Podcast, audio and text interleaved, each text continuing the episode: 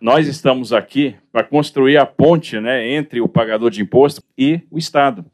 E é o que a gente quer exatamente isso: construir essas pontes, pontes sólidas que nos permitam também é, o desenvolvimento econômico, a justiça social.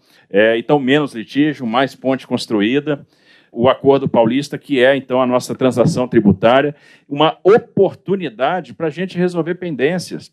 E aí, criar as, as oportunidades e as condições para essa quitação. Então, 120 meses para pagar, na situação da microempresa, né, da empresa de pequeno porte, do microempreendedor individual, da pessoa física, da empresa em recuperação judicial, 145 meses para pagar, descontos importantes, desconto 100% dos juros, desconto 50% na multa.